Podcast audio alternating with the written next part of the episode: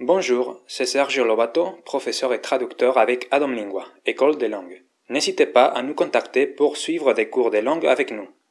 Los gazpachos son una receta tradicional española de origen andaluz y cada familia las prepara de una forma particular, pero en general todas ellas tienen unos ingredientes comunes.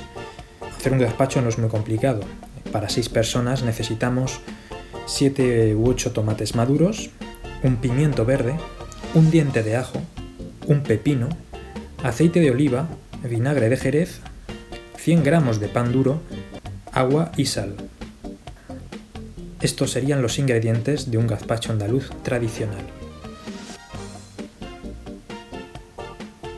Para preparar el gazpacho simplemente necesitamos cortar todos los ingredientes, ponerlos en un recipiente para licuar y pasar la batidora hasta obtener una pasta líquida.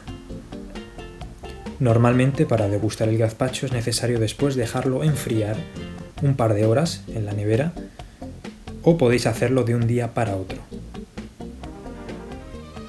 Se puede servir con pan tostado, con los mismos ingredientes del gazpacho cortados muy pequeños o con un chorro de aceite de oliva. El gazpacho es una receta de verano y como todavía estamos en periodo de vacaciones, podéis elaborarla fácilmente. Espero que os haya gustado. Hasta la próxima. J'espère que ce podcast vous sera intéressé.